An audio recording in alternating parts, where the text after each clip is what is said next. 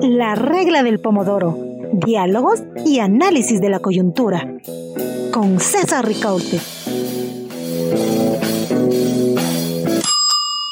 Hola amigos, hola amigas, gracias por acompañarnos en este espacio de la regla del pomodoro. Bienvenidos, bienvenidas. Hoy vamos a conversar acerca de la, eh, de la CIDH, de la Comisión Interamericana de Derechos Humanos. La comisión está viviendo un proceso de renovación de sus miembros, de, los comisionados. En el mes de junio se tiene que eh, elegir nuevos comisionados. Y es por eso que nos preguntamos desde este espacio hacia dónde va la CIDH y vamos a hacer un análisis sobre los candidatos a comisionados, a nuevos comisionados. Y también hay eh, dos candidatos que eh, posiblemente o están optando por la reelección más bien. Y para ah, hablar de este tema que tiene una trascendencia enorme para la ah, protección, defensa, garantía de los derechos humanos en la región, hemos invitado a dos eh, eh, conocedoras invitadas de, lujo. Damos la bienvenida a Vivian Hidrobo, abogada feminista y defensora de derechos humanos eh, por la PUSE, máster de derechos humanos por la Academia Universitaria de Lovaina, coordinadora de la Alianza de Organizaciones por los Derechos Humanos del Ecuador. Gracias, Vivian, por eh, acompañarnos esta mañana. Buenos días, buenas noches, buenas tardes a todas las personas que nos escuchan. Eh, sí, muchas, muchas, eh, muchas gracias por tener este programa y poner a la CIDH y a la Comisión Interamericana en, la, en la palestra. Gracias, Vivian, y gracias por además saludar de forma tan genérica. Sí, efectivamente, este programa se emite en diversos espacios, tanto en la mañana, tarde, noche, así que bienvenidos y saludos más bien para todos y todas. Em, nos acompaña también Anabel Guerrero Pita, abogada en causas relacionadas a la defensa de grupos en situación de vulnerabilidad, mujeres víctimas de violencia, personas con enfermedades catastróficas y adolescentes infractores. Es vicepresidenta actualmente del Colegio de Abogados de Pichincha y directora del Observatorio de Género y Diversidad de este gremio. Bienvenida, Anabela. Anabel, gracias por acompañarnos en este Muchas gracias por la invitación, César. Es un gusto para mí compartir este espacio con Vivian y hablar de un tema tan relevante como lo es la conformación de la Comisión Interamericana de Derechos Humanos. Gracias, Anabel, una vez más por acompañarnos. Vamos a dar unos pocos datos de contexto, ya lo hicimos al inicio, pero queremos ya enmarcar la discusión en algunos datos eh, les ofrecemos. Eh, en la agenda de la Asamblea 53 de la Organización de los Estados Americanos está la elección de cuatro de siete comisionados y comisionadas que integran la Comisión Interamericana de Derechos Humanos. Es decir, se renueva la mayoría de sus miembros. Y esto para el periodo 24, 2024-2027. La Asamblea de la OEA se realizará del 21 al 23 de junio de este año en la sede de la organización en Washington, D.C. El 1 de enero del 2024 entrarán en sus nuevas funciones las y los comisionados que sustituyan a Edgar Estuardo Ralón Orellana de Guatemala, que en realidad está optando por la reelección. Esmeralda Rosemena eh, de eh, Panamá. Eh, Esmeralda ya no puede optar por la reelección, ha sido reelecta ya en dos ocasiones. Y Julisa Mantilla Falcón de Perú, que también opta por la reelección. Y están eh, también, eh, sale Margaret eh, de Jamaica, que también ya cumple sus dos periodos. entonces, estos comisionados cumplen su periodo, terminan su periodo el 31 de diciembre del 2023. La CIDH, como conocemos, tiene la función fundamental de proteger y promover los derechos humanos de las personas en todo el hemisferio, en todo el continente americano. Ese mandato se extiende incluso a aquellos países que no han ratificado o no han denunciado la Convención Americana de Derechos Humanos. Eh, la calidad y legitimidad de su trabajo depende no solo de los resultados de sus acciones, sino de las calidades personales y profesionales, profesionales de quienes encabezan su mandato. Es por eso que es tan importante realmente tener una comisión, tener comisionados que tengan esa idoneidad ¿no es cierto?, eh, esa alta magistratura, que responda a esa alta magistratura que van a ejercer. En este momento, eh, el, eh, desde la sociedad civil se constituyó un panel independiente para evaluar las candidaturas a los órganos del Sistema Interamericano de Derechos Humanos. Esta ya es una práctica que se va haciendo, se va institucionalizando. Hemos tenido ya por lo menos eh, tres eh, eh, de elecciones en la, en la, Comisión Interamericana y de relatorías también, en las cuales se han constituido estos paneles independientes para evaluar las candidaturas. El pasado 7 de abril, el panel comunicó que se amplió el plazo para recibir información sobre las personas nominadas por los Estados miembros de la OEA a la Comisión Interamericana. Hay como enviar información ahora hasta el 21 de abril del presente año. ¿Cuáles son los candidatos que están nominados? Eh, está Pier Paolo Pigozzi, eh, nominado por el Ecuador. Ya vamos a, hablar de, de, él y de todos los candidatos, por supuesto. Estuardo Ralón, que como decíamos, es el candidato guatemalteco que se está, que opta por la reelección. Yulisa Mantilla, expresidenta además de la comisión, que también opta por la reelección y es nominada por el gobierno del Perú. Arif Vulcan de Guyana, Andrea Pochak, que ha sido nominada por Argentina, Gloria, eh, Glorina Monique de Mies de Surinam y Lidia Casas de Chile.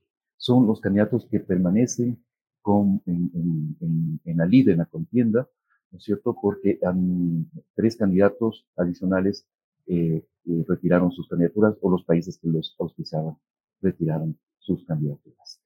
Bien, eh, con eso sobre la mesa, les queremos plantear a nuestras invitadas cómo oh, ven este proceso de elecciones de la, de la, hacia nuevos comisionados de la Comisión Interamericana de Derechos Humanos. Em, se ha cumplido los principios básicos de transparencia, de una participación de la sociedad civil y de, y de los movimientos sociales en la nominación de los candidatos por los distintos países. Eh, ¿Cómo miran este, este proceso en términos generales? Y vamos a ir, tal como les presenté, primero Vivian y después pues, eh, Anabela. Anabela.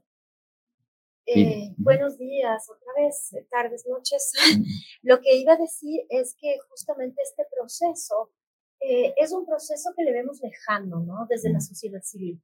Eh, necesitamos estar eh, metidos, en, metidos y metidos en los temas para entender justamente la importancia y la trascendencia de lo que significa escoger a comisionados de la CIDH o eventualmente, posteriormente, será los miembros eh, o los jueces de la Corte Interamericana de Derechos Humanos, por ejemplo, ¿no? Entonces, eh, justamente eh, a nosotros y nosotras de la sociedad civil nos, mm, nos llegó la información de que el Ecuador ha presentado esta candidatura. Mm. Entonces, no es, eh, digamos, el resultado, al menos en el Ecuador, de todo un proceso de selección, de todo un proceso abierto de, digamos, de, de, de información sobre el candidato o la candidata para postular, digamos, a la persona más idónea a esa, a esa, a esa magistratura, es magistratura ese cargo, ¿no? A ese cargo que tiene tanta trascendencia en la región.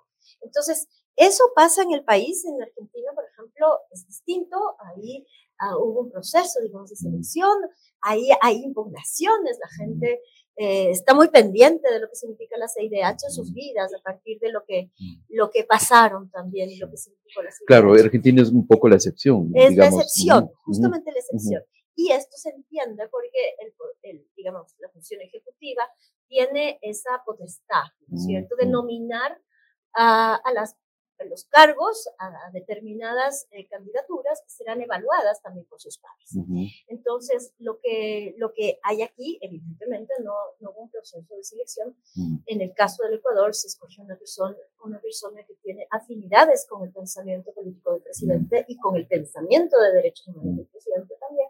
Entonces, esa es la, la situación que tenemos ahora. Un candidato escogido en función de una uh, interpretación, digamos, de derechos humanos eh, a partir de la propia percepción de. Sin ninguna consulta y cuando dices alguien cercano a la pensamiento político o pensamiento incluso, digamos, de derechos humanos, decías tú, eh, del presidente estamos hablando entonces de alguien eh, más bien hacia la derecha y un poco uh, antiderechos en, en cuanto a derechos de eh, mujeres, población LGBTIQ+, etcétera, etcétera.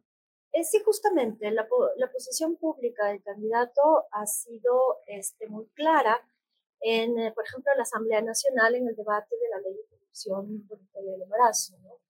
Entonces, ha sido muy clara en el sentido también de criticar, ¿no es cierto?, el sistema interamericano, el, los, digamos, los instrumentos del sistema americano en el sentido que son de soft law. Mm. Entonces, eso es, es un poco eh, contradictorio, si, si puedo utilizar así el término, porque uno no puede nominar a una persona que critica los propios instrumentos, que les dota de menor carga, digamos, eh, normativa, si se puede decir, o como fuente de derecho, cuando nuestra constitución es muy avanzada. Pues. Nuestra constitución no solamente eh, dice que los tratados eh, son vinculantes, habla de instrumentos internacionales. Entonces, cuando habla de instrumentos internacionales, abre, digamos, el, el paraguas para entender que... Y le da rango, y le da rango constitucional si se reconoce mayores derechos. Entonces, nuestro candidato, el candidato en varias intervenciones, ha restado valor a esos, a esos instrumentos internacionales y los ha calificado de soft law. Entonces, eso también para justificar posiciones en el caso, por ejemplo, del matrimonio igualitario, en el caso, por ejemplo, de la, de la posibilidad de las mujeres de interrumpir su embarazo, ¿no? Entonces, eso es un tema que está en el tapete, eh, es el candidato que ha postulado el Ecuador, y claro, desde la sociedad civil ecuatoriana estamos viendo otras candidaturas más bien que eh, tiendan a, una evolución del, de, los derechos humanos, a una, a, a una un respeto y garantía en función de la dignidad de las personas. Entonces, eso es lo que estamos viendo y, un, y candidaturas que fortalezcan más bien el sistema interamericano de protección y no se alineen con las posturas que ya fueron, eh, digamos, eh, puestas sobre el tapete en el año 2019 por cinco países, donde reclamaban a la CIDH justamente el, el, el, el cierto tipo, digamos, de exceso, si puedo ponerlo así, como en relación con, con los estándares, en relación con el debido proceso y en relación con las medidas de reparación. Entonces, esos ya cinco países de la región, en ese momento era el Brasil del presidente Bolsonaro, era la Argentina del presidente Macri, era la Colombia del presidente Duque, era el Paraguay también, no me acuerdo de otro país en este momento, pero eran cinco países de la misma tendencia política que cuestionaban al sistema interamericano en, en, esos tres, en esas tres, digamos, eh, grandes eh, Correcto, gracias, eh, esa primera intervención. Anabela, te pregunto lo mismo, pero quisiera también ampliar un poquito porque eh, eh Vivian hablaba de que era un proceso un poco lejano, ¿no es cierto? para la sociedad civil, imaginemos para los ciudadanos. O sea, si uno habla en, en la calle, yo, yo he preguntado a gente que, y saben que está en proceso de la CH, no, hay un candidato que todavía no tenemos idea, ¿no es cierto? No estamos fallando también sociedad civil en, transmitir, en poner sobre el tapete eh, estos, estos temas, involucrarnos más, no sé, o sea, no, hay, no habría que hacer también un proceso de autocrítica de parte de sociedad civil. En efecto, considero sumamente importante que la ciudadanía se vincule a estos temas y que pueda poner sobre el tapete em, eh, un proceso tan importante como es em, la conformación de la Comisión Interamericana de Derechos Humanos. Sin embargo, no podemos olvidar que hay una responsabilidad del gobierno central y de Cancillería respecto de las obligaciones que tiene el Estado ecuatoriano de propiciar un procedimiento de nominación nacional que garantice la transparencia y participación y, que, además se base en el, en el mérito de las personas que sean nominadas, ¿no? Justamente con el fin de reducir eh, la discrecionalidad del gobierno en la selección de, candidaturas para, para, estos espacios tan importantes para la región. Entonces, definitivamente como ciudadanía tenemos el deber de eh, poner atención a estos temas, de ponerlos en el debate, de ponerlos en, en, en, la, en las conversaciones diarias, y, pero a su vez el gobierno tiene la obligación de generar estos procesos de los que, de los que, de los que hemos estado hablando, ¿no? Por ejemplo, eh, este tipo de elecciones, este tipo, por ejemplo, la candidatura eh, de Ecuador hacia, hacia la Comisión Interamericana de Derechos Humanos, tiene que tomar en cuenta también temas de diversidad, de origen étnico, de orientación sexual, porque precisamente a nosotros nos preocupa muchísimo la postulación del, del, candidato ecuatoriano. Eh, es una persona que definitivamente ha sido cuestionada, su nominación ha sido cuestionada porque eh, su compromiso personal o, o y profesional eh, de, en temas como eh, el, el, acceso al aborto en casos de violación, el tema em, de eh, los derechos, el derecho al matrimonio igualitario. Él ha expresado posiciones muy, muy complejas al respecto y consideramos que tiene un sesgo discriminatorio. Entonces, no entendemos como un candidato de estas características eh, sea eh, postulado y además en la eventualidad darse una digamos, una, una elección, eh, ¿qué va a hacer en una institución como la Comisión Interamericana de Derechos Humanos que debe garantizar precisamente los derechos de las personas y de las minorías? ¿Qué va a hacer una persona con una posición eh, como, la, como la que tiene él? Correcto, Anabel. Em, ustedes, eh, algunas organizaciones de derechos humanos del país, incluida la, Alianza, obviamente, han enviado cartas a, a algunas o supongo que a todas las delegaciones diplomáticas. Al final, eh, recordemos que son los países, los, eh, los estados los que van a elegir, ¿no es cierto? Eh, la sociedad civil lo que puede hacer es vigilar el, proceso. Está clarísimo a estas alturas que en el caso de varios países, con, quizás con excepción de Argentina, los procesos participativos y transparentes para elegir candidatos no se han dado, ¿no es cierto? Y que en la mayoría de candidatos pues no, no responden a esos a esos procesos. Hay una, digamos, una falla de origen en muchas de esas candidaturas. Ahora, hay otros candidatos que también están, eh, algunos por la reelección, ¿no es cierto? El, magistrado o el, comisionado guatemalteco eh, Ralón es uno de ellos, otro es Yulisa Mantilla, ¿no es cierto? Eh, ¿Cómo se mira desde la sociedad civil estas eh, elecciones, estos candidatos, estos otros candidatos? Podemos hablar también de los, de los eh, candidatos que también están proponiendo desde otros países, desde el Caribe algunos, Chile, eh, Chile, Argentina, también están planteando candidaturas. Bien, sí, por favor. Justamente como organizaciones de la sociedad civil estamos trabajando en incidir en los países a través de sus cancillerías eh, para que se eh, pueda evaluar a los, las y los candidatos, sobre todo tendiendo al fortalecimiento de la Comisión Interamericana de Derechos Humanos. Eh, recordemos que, ¿qué son los derechos humanos? Los derechos humanos son, en su sentido ingenio límites al poder. Y si son límites al poder, al poder no le interesa ser limitado.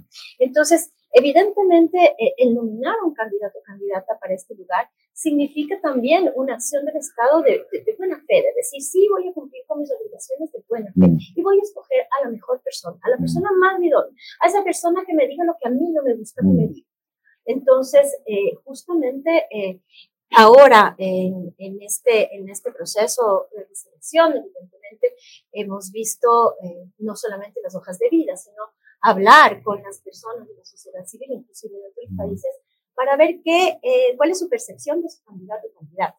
En relación con el, el comisionado Ralón, que se está religiendo, al menos desde las organizaciones eh, con las que nosotros nos conformamos, sí tenemos una preocupación eh, grande. El comisionado Ralón, justo con el comisionado Bernal Pulido, se pusieron justamente poco comunicado reciente que hizo la CIDH sobre el tema de los derechos sexuales y reproductivos de las mujeres, específicamente sobre la aborto. Entonces, eh, y reproducen el mismo discurso que reproduce el presidente de la República aquí y que, y que, y que es avalado justamente por su candidato. Entonces, sí vemos con preocupación un eventual fortalecimiento de esa, digamos, mm. posición de la CIDH, que ya tiene al comisionado colombiano, un comisionado guatemalteco, y eh, que eh, podría eh, nutrirse de un, de un, comisionado ecuatoriano con esa misma tendencia que consideramos regresiva en derechos. eso en primer punto. Y en el segundo punto también, ya es un tema más más, digamos, estructural, es a lo que yo me refería al principio. Esta posición de los estados, de cierto tipo de tendencia política, que, que, quieren una comisión interamericana que, cuyos estándares eh, se, se, sujeten o se sometan, digamos, a una evaluación. Ellos no están de acuerdo con que los estándares que desarrolla la Comisión Interamericana y los estándares que desarrolla la Corte Interamericana tengan ese valor, eh, digamos, eh, norma, de fuente de derecho que tienen. claro que eso es un punto complicado porque eso ya es un, tema estructural. Y en esas dos posturas, el candidato ecuatoriano encaja perfectamente. Entonces, eso nos preocupa. Ahora, lo que hay que decir ahí es que esa um, situación geopolítica que mencionabas bien ha, ha, cambiado, ¿no es cierto? O sea, ya no tienes en Brasil a Bolsonaro, tienes a Lula, en Colombia ya no tienes a Duque, le tienes a Petro, ¿no es cierto? Probablemente en este momento el, el eje más conservador esté en Centroamérica, más que nada, ¿no es cierto? Guatemala tiene posiciones eh, totalmente. Bukele es, eh, es un gobierno ah, autoritario claramente marcado por ser antiderechos, ¿no es cierto? Y sin ningún, eh, sin ningún impacto.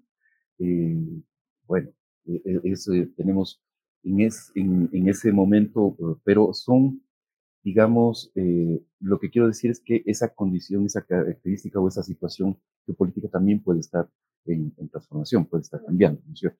Eso, eso lo, vamos, lo vamos a ver ya en el momento de las, eh, de las votaciones. En este momento habría más bien en la región, en realidad, una mayoría de gobiernos hacia la, hacia la izquierda, ¿no? Del, del centro hacia la izquierda. Vamos a ver cómo, cómo se perfila eso en, en, en las votaciones a, la comisión, ¿no es cierto? Anabel, tu, tu, comentario al respecto de los otros candidatos y especialmente de quienes se están eligiendo.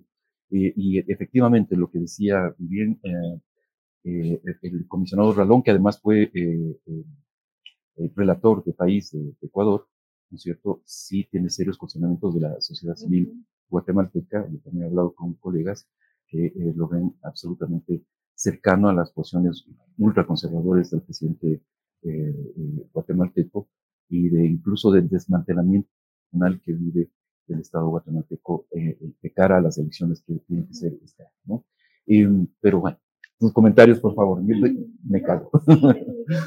Sí, en efecto, eh, definitivamente desde las organizaciones de derechos humanos, desde las organizaciones eh, de mujeres, vemos con profunda preocupación la posible reelección del comisionado Estuardo Ralón de Guatemala. Es eh, evidente sus posiciones regresivas en el ámbito de los derechos sexuales y reproductivos de niñas, adolescentes y mujeres. Y en ese sentido también nos preocupa precisamente que se concrete, digamos, la, la elección del, del candidato postulado por el Ecuador porque eh, coinciden en, en, estas posturas que van eh, en contra de los derechos de las mujeres a su libre determinación, el derecho a decidir sobre sus cuerpos. En ese sentido, eh, sí, consideramos que em, el panel de expertos debe recibir de parte de todos los países de la región, de parte de todas las organizaciones de la sociedad civil, deben recibir eh, precisamente eh, la información necesaria, estos cuestionamientos que hay hacia estos candidatos con la finalidad de que eh, haya un exhaustivo trabajo en el sentido de vigilar que quienes opten y lleguen a estos espacios realmente cumplan con el mandato de la Convención Americana de Derechos Humanos en cuanto a los comisionados de la de en cuanto a los comisionados. No, y además incluso sentencias de la Corte que se constituían en estándares, ¿no es cierto? Em, vamos a presentar en este momento, dar el tiempo ha volado, eh, los resultados de un sondeo que hicimos en redes sociales. Preguntamos ¿Considera usted que son idóneas las candidaturas para integrar la Comisión Interamericana de Derechos Humanos? Eh, la audiencia de este programa se ha pronunciado con el 76% que dice que no son idóneas y un 24% que dice que sí son idóneas. Eh, no tiene una validez estadística general, eso lo aclaramos siempre, eh, sino que mide lo que piensa la audiencia de este programa exclusivamente. Pero es muy significativo la mayoría lo ve como que las candidaturas eh, probablemente no tienen esa idoneidad, son lejanas como, como hemos mencionado aquí, han sido, no han sido consultadas, ¿no cierto? Eso está clarísimo. No hay estructuralmente en el país no hay canales de diálogo entre el Estado y sociedad civil y eso es realmente terrible. Lo vemos en cada una de las acciones, lo vimos, lo vimos hace poco en, eh, en, el informe nacional ah, del examen periódico universal, que no fue tampoco consultado, ¿no es cierto?, etcétera, etcétera. Y eso podemos poner miles de ejemplos en este momento. Pero quiero terminar con, con ustedes, eh, obviamente con unas conclusiones, pero quizás referirnos a los candidatos que pueden ser, que pueden ser, representar avances eh, para la Comisión Interamericana, para eh, no solamente la Comisión, sino la situación de derechos humanos en la región. ¿Cuáles serían esos candidatos idóneos, esos candidatos que desde la sociedad civil se los ve eh, de forma positiva? Vivian y... Eh, bueno, eh, está la candidatura de la, eh, de la comisionada Yulisa. ella, ha demostrado un buen papel en la Comisión Interamericana, entonces ella sería a título personal una buena candidata. Tenemos el tema de que representa el Perú y el Perú en este momento atraviesa lo que está atravesando, así que ese sería el problema en relación con ella. Pero ella es una buena candidata. Están las candidaturas de Chile, son buenas. Está la candidatura de Argentina, es buena. Es, es interesante la candidatura de Guyana también, así que habría que verlo, al menos en el papel tiene este trayectoria en temas de derechos de, de las diversidades sexogenéricas, en las personas con VIH, tiene el tema también de los pueblos eh, indígenas, entonces eh, son interesantes estas candidaturas, son, son diríamos, buenas candidaturas prima facie, ¿no? Eso, eso también significa escuchar a todas las, las, eh, las, eh, las organizaciones de los países, efectivamente, que eh, se, se, encuentren representados y estén contentos y contentas con esta candidatura que va a ir a fortalecer un sistema interamericano. Ahora, con el tema de este, que todas las candidaturas, y esa es la pregunta, está está de acuerdo con todas las candidaturas, mm. creo que sí es, habría que hacer como un desglose, poner este candidato, aquí está su CV eh, y, estas notas de prensa sobre él, porque entonces ahí las, las personas de la sociedad civil podríamos tener, digamos, esa información a través de programas como y, y, y es lo que hace el comité, el, el, el, panel de expertos, sí, ¿no es cierto? Sí, sí, justamente. Pero claro, al, al, decir las candidaturas, todas las candidaturas, no es lo mismo. La candidatura de eh, Pierre Bigossi que la candidatura eh, de la de, eh, de Yulisa, por ejemplo. No, no son los mismos. La, la postura es totalmente distinta. Entonces, sí, eh, los parámetros, al menos desde la sociedad civil, es todos los candidatos que tiendan a fortalecer el sistema interamericano y a atender a una evolución progresiva de los derechos humanos y a, a, a, seguir señalando a los estados sus obligaciones en el marco de derechos humanos. Y que esas opiniones y que esas observaciones y que esas recomendaciones sean cumplidas, que no pase lo que pasaron con las observaciones del 14 de enero del 2020, que todavía no se Claro, claro que sí. No, evidentemente no todas las candidaturas son iguales, sino que sí hay, y ustedes mismos lo han dicho, procedimientos que no se han cumplido en la elección de esas candidaturas. Y eso hay que corregir en los próximos procesos, eso creo que es, es evidente. A ver. Sí, bueno, lo que podría manifestar en ese sentido es que precisamente hablando de la necesidad de diversidad, ya sea sobre la base de género, origen étnico, orientación sexual u otras consideraciones, podríamos decir que desde las organizaciones sociales vemos con muy buenos ojos la candidatura eh, de Julisa Mantilla de Perú y la candidatura de eh, Andrea Pochac de Argentina. Eh, precisamente, por ejemplo, en el caso de Andrea Pochac en Argentina, eh, vemos cómo allá sí se cumplió pues un proceso en donde se dio a conocer a las organizaciones, ¿no? Los, las candidaturas, quienes estaban postulados, ¿no? Incluso en la página web de Cancillería se, se podía observar cómo eh, estaban los nombres de quienes habían sido eh, postulados y, bueno, todo un proceso, ¿no? Eh, tal, como, tal como lo ha venido demandando el panel de, de expertos que desde hace algunos eh, años pues está vigilando o, eh, este tipo de, de, procesos de elecciones, ¿no? Entonces, en ese sentido, pues claro, por ejemplo, ahí vemos que esto en Ecuador no sucedió, ¿no? Acá definitivamente no hubo ningún, ningún proceso público en donde las organizaciones pudieran pronunciarse respecto de las candidaturas, ¿no? Entonces, en ese sentido, recalco, vemos con, con, buenos ojos estas candidaturas y lo importante es precisamente que la constitución, las membresías de, de la comisión respondan a los méritos, respondan a la diversidad, respondan, por ejemplo, al equilibrio regional, ¿no? Y añoramos, eh, esperamos que precisamente se constituya de la mejor manera y por eso precisamente hacemos un llamado o lo que esperamos, digamos, de, de la OEA en el momento que se dé el proceso eleccionario, es que esto se haga en base a los méritos y que no haya este tipo de situaciones políticas o de canjes diplomáticos que, que les llaman, ¿no? Sino que responda precisamente al hecho de que quienes ocupen esta magistratura eh, respondan a un tema de ética, de imparcialidad, de, de, que estén libres de conflicto de intereses. Es lo que podría señalar. Perfecto. Anabel, eh, Vivian, muchísimas gracias por eh, estar aquí en la regla del Pomodoro. Eh, hace un programa muy interesante, un tema, como decíamos, trascendente. Quizás no es el más popular, no es el que está en agenda diaria noticiosa, ¿no es cierto? Pero este tema tiene una trascendencia enorme para la defensa, promoción de los derechos de todos los ciudadanos de las Américas y eso creo que debe involucrarnos, debe preocuparnos a todos. Ojalá eh, realmente, realmente la elección de los nuevos comisionados eh, sea lo más, eh, lo más transparente y responda a un criterio de avance, no de retrocesos en cuanto a, la, a, a los derechos humanos en la región.